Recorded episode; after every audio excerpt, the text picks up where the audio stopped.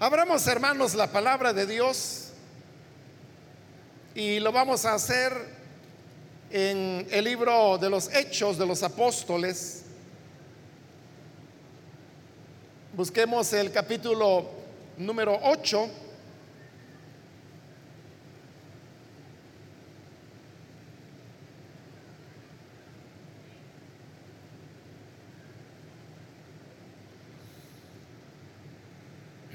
La palabra de Dios nos dice en el libro de los Hechos de los Apóstoles, capítulo 8, versículo 27 en adelante, Felipe emprendió el viaje y resulta que se encontró con un etíope eunuco, alto funcionario encargado de todo el tesoro de la Cándase, reina de los etíopes. Este había ido a Jerusalén para adorar y en el viaje de regreso a su país iba sentado en su carro leyendo el libro del profeta Isaías. El Espíritu le dijo a Felipe, acércate y júntate a ese carro. Felipe se acercó deprisa al carro y al oír que el hombre leía al profeta Isaías, le preguntó, ¿acaso entiende usted lo que está leyendo? ¿Y cómo voy a entenderlo? Contestó, si nadie me lo explica.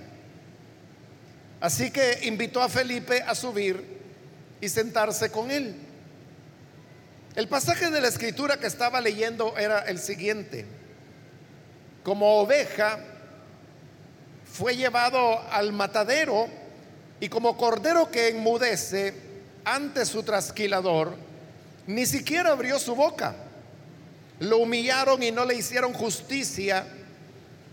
¿Quién describirá su descendencia? Porque su vida fue arrancada de la tierra. Dígame usted, por favor, ¿de quién habla aquí el profeta? ¿De sí mismo o de algún otro? Le preguntó el eunuco a Felipe. Entonces Felipe, comenzando con ese mismo pasaje de la escritura, le anunció las buenas nuevas acerca de Jesús. Mientras iban por el camino, llegaron a un lugar donde había agua y dijo el eunuco, mire usted, aquí hay agua. ¿Qué impide que yo sea bautizado? Entonces mandó parar el carro y ambos bajaron al agua y Felipe lo bautizó. Cuando subieron del agua, el Espíritu del Señor se llevó de repente a Felipe. El eunuco no volvió a verlo pero siguió alegre su camino. Amén. Hasta ahí vamos a dejar la lectura. Pueden tomar sus asientos, por favor.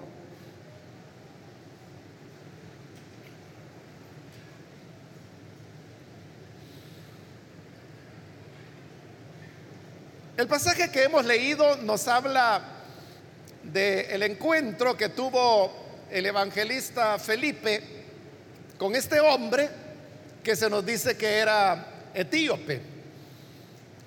Etiopía estaba ubicada en la parte norte de lo que es el continente africano y lo que en esa época se llamaba Etiopía no corresponde a lo que en la actualidad se llama Etiopía. Esta era una región diferente que antiguamente tenía ese nombre de Etiopía. Pero la Biblia nos dice que este hombre era un eunuco. Los eunucos eran los hombres normalmente jóvenes que trabajaban dentro del palacio real y lo que significaba eunuco es que ellos habían sido castrados o bien les había sido mutilado su órgano viril.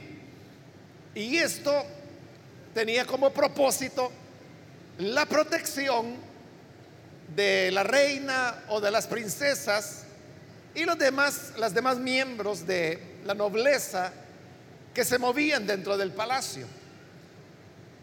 Este acto de castrar a, a los sirvientes era algo que se hacía en la infancia. De tal manera que los eunucos vivían su adolescencia, su juventud y el resto de su vida bajo esa condición y por el hecho de que no había una provisión de testosterona, era que ellos muchas veces llegaban a ser adultos y continuaban conservando eh, facciones muy finas como la de los niños, sin desarrollar eh, vello, bigote, barba, o sea, todo eso era detenido y también la voz de ellos nunca llegaba a volverse grave, sino que se mantenía muy fina. Y esto era como un elemento que en el ámbito de los palacios se veía como expresiones de belleza de parte de los esclavos eunucos y aparte de que también de esa manera se garantizaba la integridad de las mujeres del palacio. En el caso de este eunuco, se nos dice que él era el encargado de los tesoros de la Cándace. Cándace no era un nombre propio, es decir, no era que la reina se llamara Cándace, sino que Cándace era el título que recibía. De igual manera que en Egipto al rey no se le llamaba rey, sino que se le llamaba faraón. Del faraón era el título que los egipcios utilizaban para referirse al rey. de igual manera, en Etiopía, Cándace era el título que se le daba a la reina. Ahora, si ella era la reina, obviamente es porque era la esposa del rey, quien era el auténtico gobernador. Pero la Cándace, es decir, la esposa del, rey, la reina, eh, parece que Etiopía vivía un momento de prosperidad en esa época, porque ella tenía sus propios tesoros. Y este etíope era el encargado de administrar los tesoros de ella. Esto significa que este etíope era un hombre muy cercano a la reina y precisamente por eso es que se había buscado que él fuera un eunuco para que no tuviese en algún momento que cometer algún error o caer en alguna tentación y pudiera de esa manera ofender a la reina y consecuentemente al rey. Pero siendo eunuco, entonces en todos había la confianza que él nunca tocaría a la reina precisamente por ser un eunuco y estar inhibido de hacerlo biológicamente. Pero sucede que el relato nos dice que este eunuco había ido a Jerusalén a adorar. Y eso es algo que llama la atención porque, como le he dicho, lo que en esa época se llamaba Etiopía quedaba en el norte de África y ese es un camino bastante considerable para poder llegar hasta Jerusalén. Y lo único que motivaba al hombre ir hasta ahí era poder adorar a Dios en la medida que la ley judía se lo permitía. Esto entonces nos lleva a pensar que este eunuco era un hombre de los que ahí en el libro de los hechos reciben el título de temerosos de Dios. Los temerosos de Dios eran una categoría de gentiles que se sentían atraídos por el Dios de Israel fundamentalmente por dos cosas. La primera era porque se trataba de un monoteísmo, Era el único que había en el planeta en esa época el monoteísmo que enseñaba el judaísmo. Eso le llamaba la atención. Y en segundo lugar, las demandas éticas que ese Dios tenía.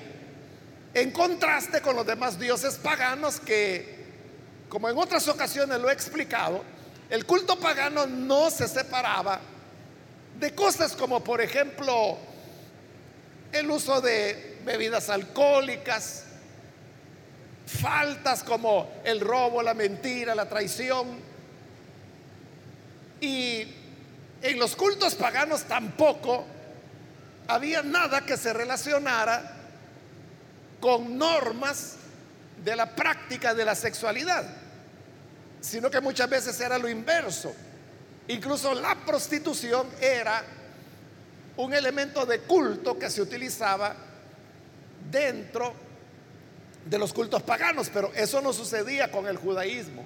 Entonces, esos dos elementos, el monoteísmo del judaísmo y sus exigencias éticas, era lo que atraía a gentiles. Obviamente gentiles que eran buscadores de la verdad, pero que además eran personas nobles que buscaban el bien, porque era abandonar las tradiciones paganas, que eran muy libertinas, para luego poder ir tras un Dios que les iba a colocar exigencias éticas. Entonces, ¿qué persona es aquella que lo que anda buscando es coartar su libertinaje? O sea, no hay ninguna, sino que solamente aquellas personas que en realidad eran buscadoras del bien. eso es lo que este eunuco hacía, era un temeroso de Dios. Le dije que eso de ser temeroso de Dios era una categoría, pero había otra. Otra categoría para los gentiles. Y esa otra categoría era lo que se llamaba los prosélitos. Los prosélitos era ya un paso más de los gentiles hacia el judaísmo. A los prosélitos ya se les permitía, por ejemplo, circuncidarse, asistir a las sinagogas y podían también tener cierta participación en el templo, pero quedándose en lo que se llamaba el patio de los gentiles, de donde no podían pasar. Pero en el caso de este hombre eunuco, vemos que él no era un prosélito, sino que era solo un temeroso de Dios. ¿Y por qué razón él no había dado el siguiente paso? La razón no estaba en él, sino que estaba en las mismas limitaciones que la ley de Moisés establecía. Porque allá en el libro de Deuteronomio, Moisés había establecido que ningún hombre que tuviera magullados los testículos o mutilado su miembro viril, dice Deuteronomio, no podrá entrar en el santuario del Señor. Entonces, como este etíope era un eunuco, él no podía entrar en el santuario del Señor. No podía ser circuncidado, no podía entrar en la sinagoga. Y acá cuando se nos dice que este eunuco había ido a Jerusalén para adorar, no significa que hubiera podido entrar al templo, porque no podía. Porque esa era la prohibición expresa que Moisés había dado para hombres que tuvieran esta condición. Entonces, cuando había ido a adorar a Jerusalén, el gesto de este etíope había sido parecido al de aquel hombre de la parábola que Jesús contó, cuando dijo que dos hombres fueron al templo a orar, que uno era fariseo y el otro era un publicano, es decir, un pecador. Entonces, el publicano, dijo el Señor, él se quedó lejos, no quiso acercarse al templo. Y dice que ni siquiera se atrevía a levantar la vista para ver el templo, sino que evitaba verlo porque él consideraba que no era digno Y desde lejos y sin ver el templo, confesaba al Señor diciéndole, sé propicio a mí, porque soy pecador. algo parecido así era lo que al etíope le tocaba. Como no podía entrar al templo, a lo mejor se quedaba de lejos. Y desde lejos él adoraba, oraba, que en el caso de los judíos el orar no es como nuestro orar, sino que era recitar salmos fundamentalmente. Muchos de los salmos en realidad fueron oraciones que se escribieron. Entonces, y ahora iba ya de regreso. Pero él se sentía con eso satisfecho.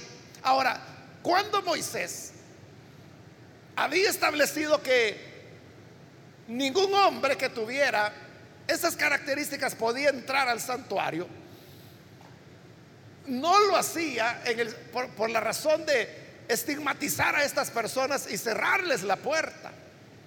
Era lo contrario. Ese mandamiento de Moisés había sido dado precisamente para que en Israel no se diese la práctica de volver eunucos a los hombres. Y por eso es que en Israel eso no existía. En Israel a nadie, a ningún hombre se le castraba. A ningún hombre se le mutilaba su miembro viril porque eso era lo que la ley decía. Porque si lo hacían, entonces Moisés ya había dicho que esa persona no podría entrar en el santuario. Y claro que todos querían tener comunión con Dios. Entonces, esa fue la razón por la cual Moisés dio el mandamiento para impedir que se castrara a los niños que eran esclavos. Y surtió buen resultado, porque le digo, esa no nunca fue una práctica del pueblo de Israel. Lo hacían las otras naciones, pero no en Israel. Ahora, el problema es que para este hombre que venía de los gentiles, el mandamiento ahora se convertía en el efecto inverso le, impedía, lo limitaba, no lo dejaba entrar, porque él era un eunuco. Bien, el hecho es que ahora él vaya de regreso hacia Etiopía y va en su carruaje, porque él era un funcionario público, él era el tesorero de la reina, era un personaje importante. Y mientras iba de regreso, dice que iba leyendo al profeta Isaías. Es decir, que llevaba el rollo del libro de Isaías, lo cual era un lujo, porque tener una copia de cualquier libro en la época, hermano, era carísimo. Por eso era que en las sinagogas, bueno, era una de las razones por las cuales existía la sinagoga y era para poder tener lecturas comunitarias de la escritura. Porque la gente no podía tener un rollo de libro en su casa. Y menos como hoy nosotros tenemos la facilidad de tener la Biblia completa. Y que la puede adquirir por cantidades pequeñas. Depende del tipo de Biblia, ¿verdad? Está la Biblia la más sencilla, la rústica que se llama, que le llaman para evangelizar, porque es la más barata precisamente y es la que compra la gente para regalar. Pero por ejemplo, una Biblia rústica puede costar 4 dólares, por ejemplo. Entre 3, 4 dólares por ahí anda. Y tiene la Biblia entera. Pero en esa época tener un libro Solo gente muy rica como este eunuco lo podía tener. Y note que era el libro de Isaías, es decir, uno de los rollos más extensos de la escritura, pero él lo tenía. El problema es que él leía y leía y leía y no comprendía. Entonces, Felipe iba por el mismo camino cuando el Espíritu Santo le dijo, mira, acércate al carruaje y él se acercó. Entonces, el eunuco iba leyendo en voz alta.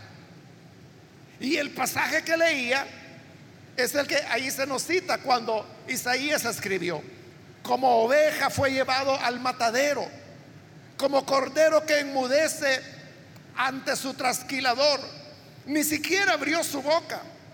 Lo humillaron y no le hicieron justicia.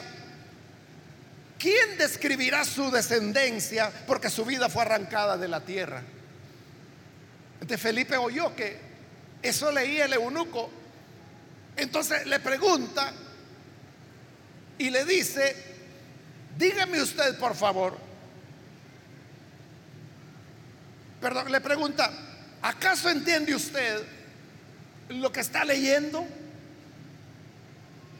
Y el eunuco le dijo, ¿y cómo voy a entender si nadie me lo explica? El pasaje que estaba leyendo, el eunuco realmente es de interpretación complicada porque pertenece a una serie de cantos que tiene Isaías y que se conocen con el nombre de los cantos del siervo. Son varios, son varios cantos que aparecen en Isaías. Este es uno, pero hay varios. ¿Y por qué se llaman los cantos del siervo? Porque así lo llama Isaías. Cuando lo presenta como el siervo de Dios y comienza a describirlo. Pero la común interpretación de los cantos del siervo es que se referían al pueblo de Israel. Y esa es la interpretación que dentro del judaísmo hasta el día de hoy tienen. Es decir, que cuando allí dice, como oveja fue llevado al matadero, Israel lo interpreta que es Israel el que fue llevado al matadero. Cuando dice que como cordero que enmurece ante su trasquilador, ellos dicen en el judaísmo es Israel el que enmudeció delante de los que lo trasquilaban. Y con eso pues hacen referencia a las deportaciones y a todos los sufrimientos que Israel ha vivido en su época. así lo interpretaban ellos en esa época y así lo interpretan ahora, dos mil años después. Pero, repito, no es una interpretación fácil. A nosotros nos parece fácil porque le damos una interpretación mesiánica. Por eso nosotros lo sentimos fácil. Pero si usted se pone en la perspectiva del judaísmo, usted verá que es difícil. Y obviamente el eunuco reconoce esa dificultad. Y por eso le dice, ¿cómo voy a entenderlo? Es decir, él reconoce que está leyendo, pero no está entendiendo. Y él dice, y no voy a entender si no hay nadie que me lo explique. Entonces, le dice Felipe, sube al carro. Y lo que él quiere es que Felipe le explique qué significa el pasaje. Porque el eunuco le dice, yo no sé si aquí está hablando el profeta de sí mismo. ¿Será que ese cordero que enmudece y es llevado al matadero es el mismo profeta Isaías? ¿O está hablando de alguien más? Entonces, como usted ve, le puso en bandeja de plata a Felipe la oportunidad para poderlo evangelizar. Y eso exactamente es lo que Felipe hace Dice el versículo 35 que Felipe, comenzando con ese mismo pasaje de las escrituras, le anunció las buenas nuevas acerca de Jesús. Es decir, le digo, mira, esa profecía hablaba acerca de alguien que habría de venir, acerca de un siervo de Dios que haría la voluntad de Dios. Pero como ahí lo dice, que sería llevado como oveja al matadero, que no abriría su boca delante de sus trasquiladores. Y estas cosas ya ocurrieron. Jesús de Nazaret a quien el Padre envió, el siervo de Dios, vino y lo mataron, las autoridades lo mataron. Como cordero, él no enmudeció. Pilato le preguntó, ¿qué dices en tu defensa? Y Jesús no respondió. Pilato le preguntó, ¿qué es la verdad? Y Jesús mantuvo la boca cerrada. Entonces Felipe le decía, la escritura se cumplió en Jesús. Él es el siervo de Dios. Él es el que vino a salvar. Y cuando ahí dice, ¿quién contará su descendencia? Su descendencia son todos aquellos que creen en Él. Porque los que creen por la fe se convierten en descendientes espirituales del Hijo de Dios. Y tú también puedes serlo si crees en Jesús.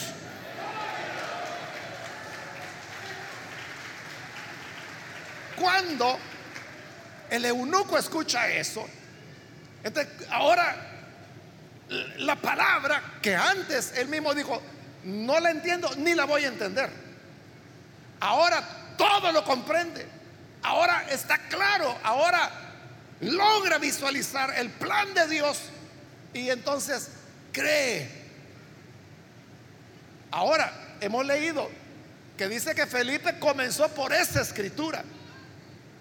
Pero probablemente él anduvo saltando en otros pasajes de Isaías que hablaban acerca de Jesús y que reconfirmaba lo que ya le había explicado al eunuco, como Isaías 53, por ejemplo, que algunos le llaman el Evangelio del Antiguo Testamento, porque es el pasaje cuando Isaías dice, porque él herido fue por nuestros pecados, el castigo de nuestra paz fue sobre él, por sus heridas fuimos nosotros curados.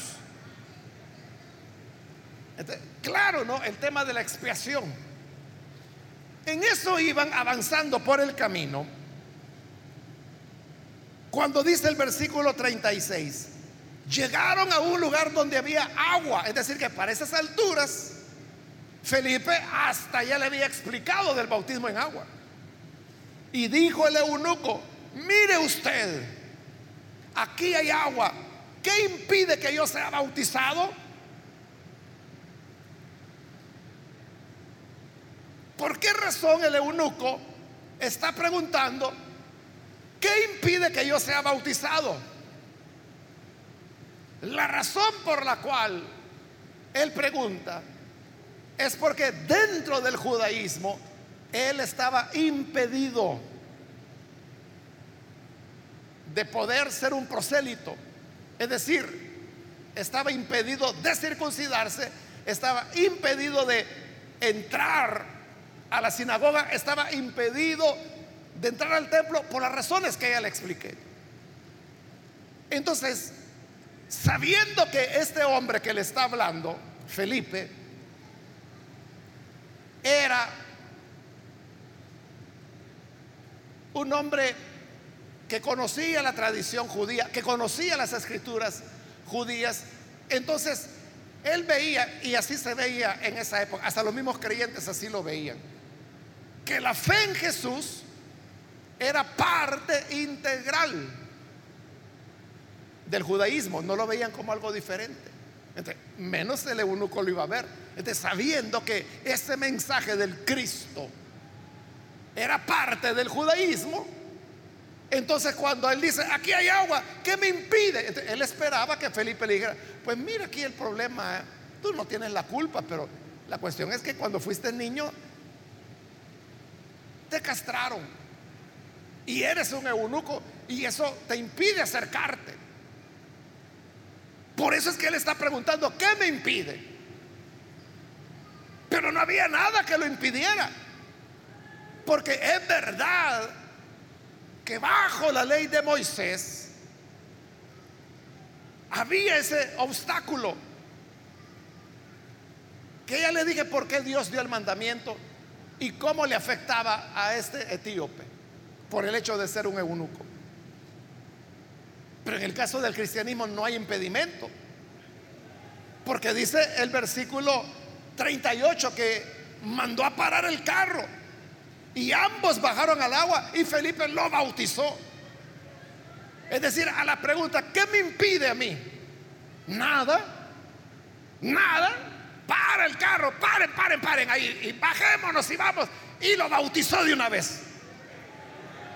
Porque en la fe de Cristo, nada le impedía poder ingresar.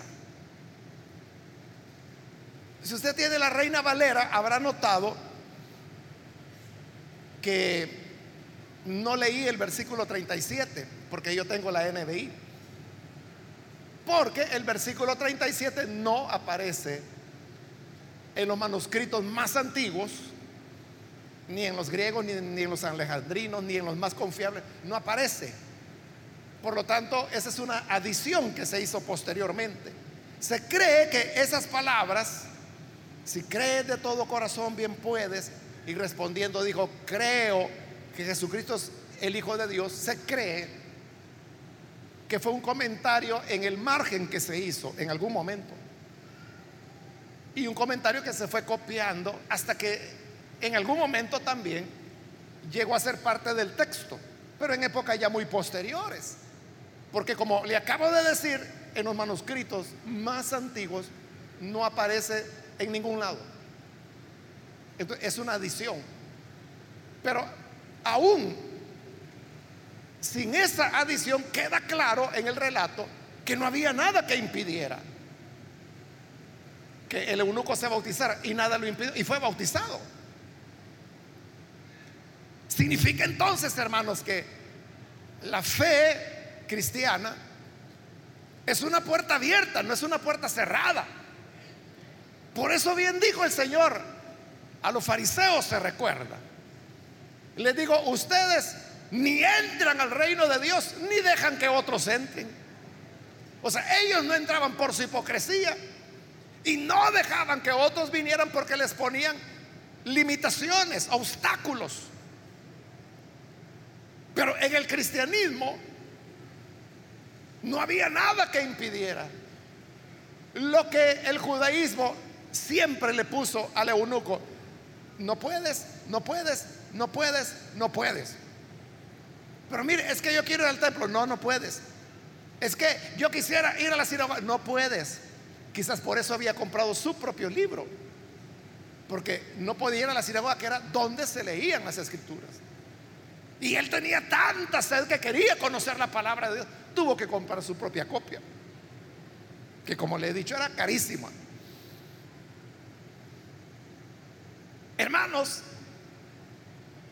algunas veces dentro de las iglesias hay personas que les gusta levantar impedimentos, obstáculos, muros, para que las personas no puedan llegar.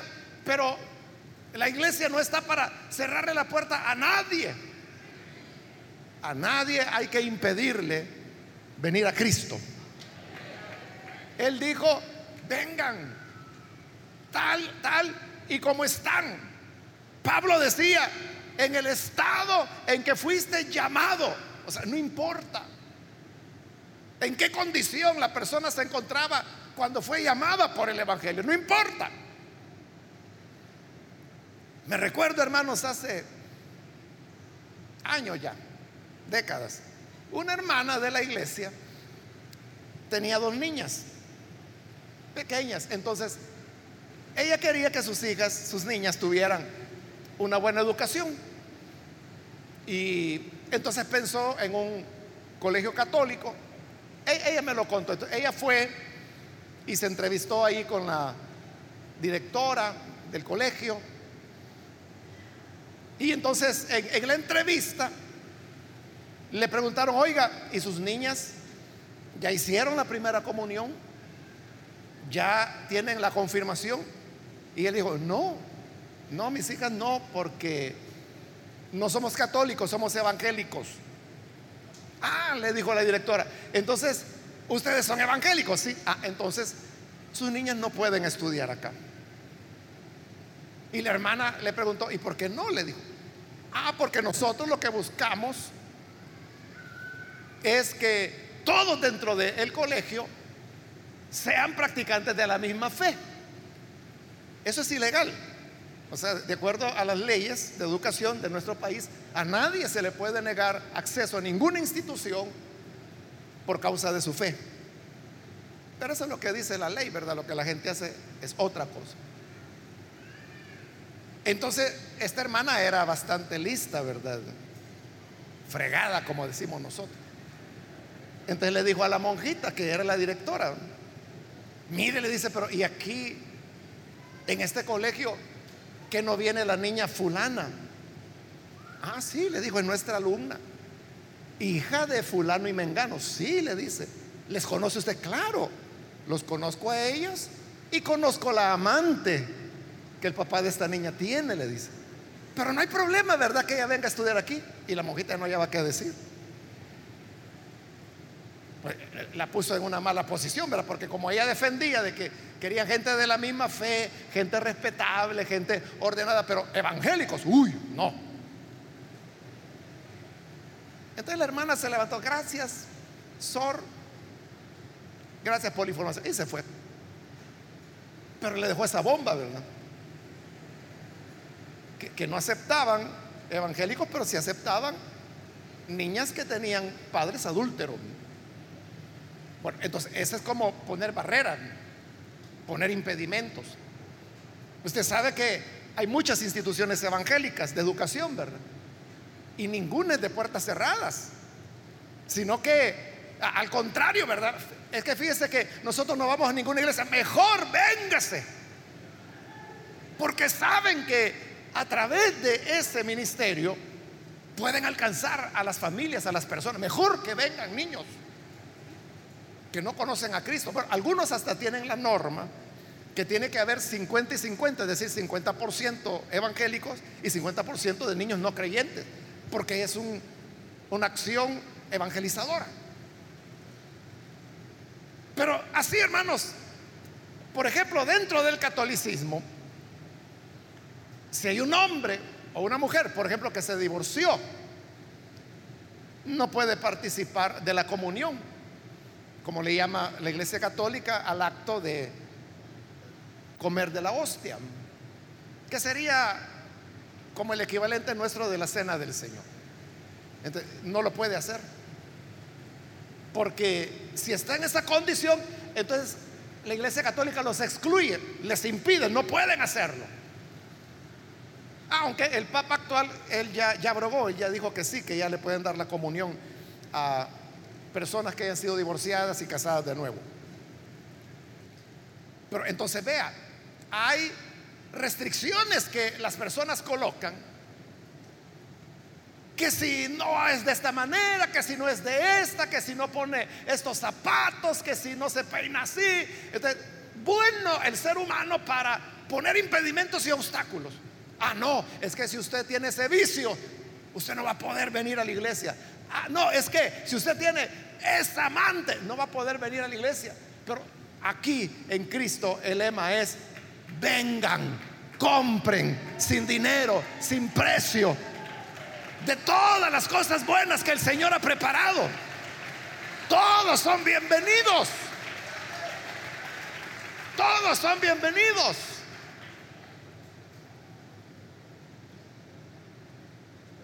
Es lo que ahí está ocurriendo. Por eso el eunuco preguntó, ¿qué me impide? Bueno, lo que impide es lo que tú tardes en decirle que pare en el carro. Entonces lo pararon y lo bautizó. Y dice que al ser bautizado, el eunuco siguió alegre su camino. Es decir, él iba con el gozo que ahora él ya no tenía que quedarse a distancia del templo. Ahora su cuerpo era templo del Espíritu de Dios. Él iba gozoso que ya no tendría que hacer el largo viaje para ir a adorar a Jerusalén. Porque al Cristo que ahora adoraba había resucitado y estaba en todo lugar donde él fuera las tradiciones, hermano, tradiciones dicen que este eunuco fue el que llevó el Evangelio a Etiopía. Pero esa es una tradición, ¿verdad? O sea, no hay manera de comprobarlo. No está en la Biblia y tampoco es historia, es tradición.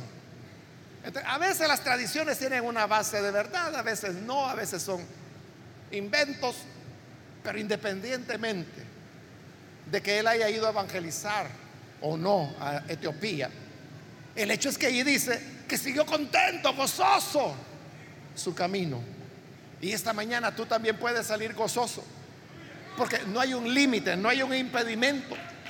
Y si tú dices, es que mire, es que usted no sabe. Usted la cara de niño me ve, pero lo que pasa es que yo soy un perverso, soy un malvado. Usted no sabe todo lo que yo he hecho. Pero nosotros sabemos que el poder de la sangre de Cristo puede limpiar cualquier pecado.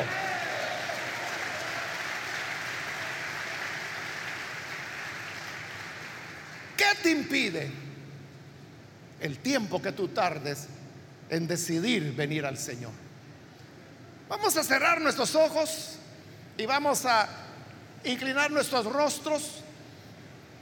Y así con nuestros ojos cerrados, vamos ahora, antes de orar, hacer la invitación para aquellas personas que hoy necesitan venir al Señor Jesús para recibirle como Salvador. No hay nada que le impida no hay límite. O sea, Dios no dice vengan todos excepto estos. No hay excepción. Todo, todo aquel que tiene hambre, sed de justicia, necesidad de Dios, puede venir. ¿Hay alguna persona que hoy quiere recibir al Señor Jesús como su Salvador? Si usted quiere recibirlo, puede ponerse en pie para que oremos por usted. Si es primera vez que recibe al Señor Jesús como su Salvador, puede ponerse en pie para que oremos por usted y hoy es su oportunidad para que la gracia de Dios le alcance. ¿Hay alguna persona, algún amigo o amiga que necesita venir para creer en el buen Salvador? Póngase en pie y venga, vamos a orar. Hoy es cuando Jesús le llama. Y cuando a través de la palabra el Señor dice que no, no hay ni debe haber impedimento, todo aquel que tenga necesidad puede venir.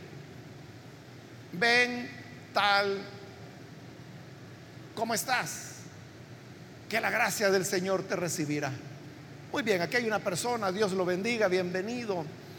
Alguien más que necesita pasar puede ponerse en pie. Venga con toda confianza y oraremos por usted. Acérquese para que pongamos su vida delante del Señor. Muy bien, aquí hay otra persona. Dios le bendiga. Bienvenido. Si hay alguien más que necesita venir al Salvador, puede ponerse en pie. Muy bien, aquí hay otro muchacho. Dios lo bendiga, bienvenido. Alguien más que necesita pasar. Le invito para que se acerque con confianza. La gracia de Dios es para usted, sin condición, sin límite. Como Pablo dijo, en el estado en que fuiste llamado, no importa en qué estado el Señor llama a alguien en la sangre del Hijo de Dios, somos aceptos por el Padre. ¿Alguna otra persona? Quiero aprovechar el tiempo e invitar si hay hermanos o hermanas que necesitan reconciliarse con el Señor. Si a usted le han dicho, mire, para ese pecado no hay perdón, no es cierto. Nada le impide venir. Hoy puede reconciliarse. Muy bien, aquí hay una persona, Dios la bendiga. Aquí en medio hay alguien más, Dios la bendiga también. De este lado hay otra persona, Dios le bendiga, bienvenido. Alguien más que necesita pasar.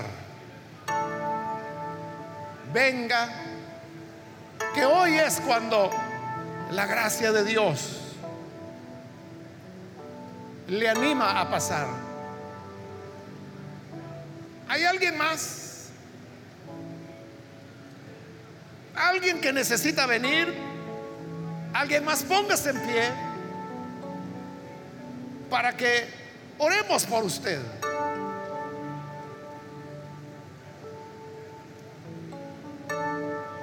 Voy a finalizar la invitación.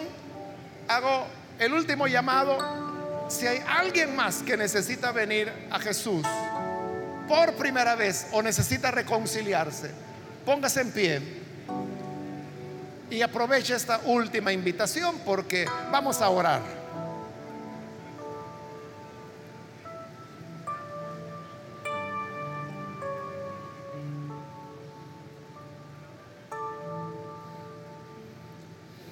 Bien, otra persona, Dios la bendiga. Bienvenida.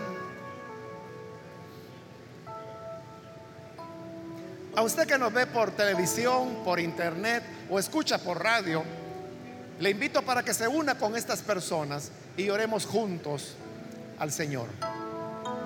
Padre, gracias te damos por cada persona que está aquí al frente, como también aquellos que a través de los medios de comunicación hoy están uniéndose a esta oración para recibirte como Salvador, dándote gracias, Señor. Porque tú no cierras la puerta a nadie. Siempre tu corazón está dispuesto. Tu corazón está abierto y tus brazos también para recibir a aquellos que vienen a ti. Y no importa los errores, las faltas, la maldad que se haya hecho,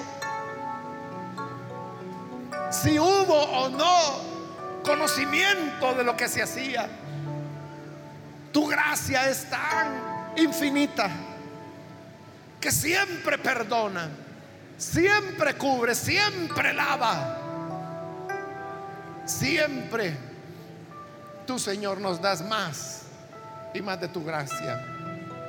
Por eso, Padre, hoy alcanza a cada persona que está aquí al frente. Transfórmales. Y que todos, Señor, podamos vivir un evangelio de puertas abiertas, buenas nuevas, sin restricción, para toda clase de personas. Esta es nuestra oración y petición en el nombre de Jesús nuestro Señor. Amén. amén.